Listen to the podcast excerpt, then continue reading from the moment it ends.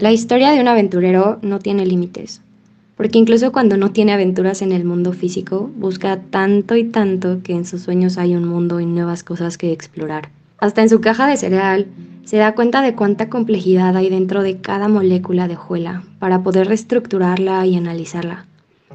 Pero al final es un viajero en el tiempo, desde la filosofía hasta la botánica, desde las matemáticas hasta la antropología que analiza tanto el comportamiento humano mezclado con la naturaleza.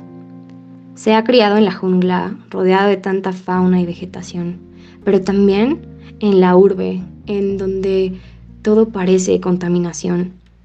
Ese amigo jamás descubierto, pero tan presente en el presente que se vuelve eterno, en ese verde natural de lo que fluye y perdura con el mundo cyberpunk. Una aventura por galaxias y planetas que al final vuelven amenas las situaciones cercanas, todas esas que me permiten conectar con Él.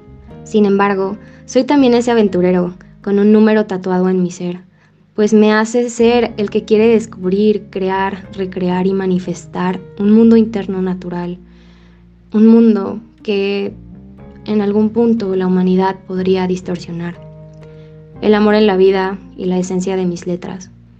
El artista de la vida, quien ve más allá de los horizontes naturales y tecnológicos quien es más allá de cualquier sueño disfrazado de química y física, quien persuade cada día que la biología tiene más y es más que la monotonía simple, pues todo objeto está vivo también, quien rimas no necesita, pues fórmulas y maquinaria ocupa para desenvolverse un mente insaciable de conocimiento.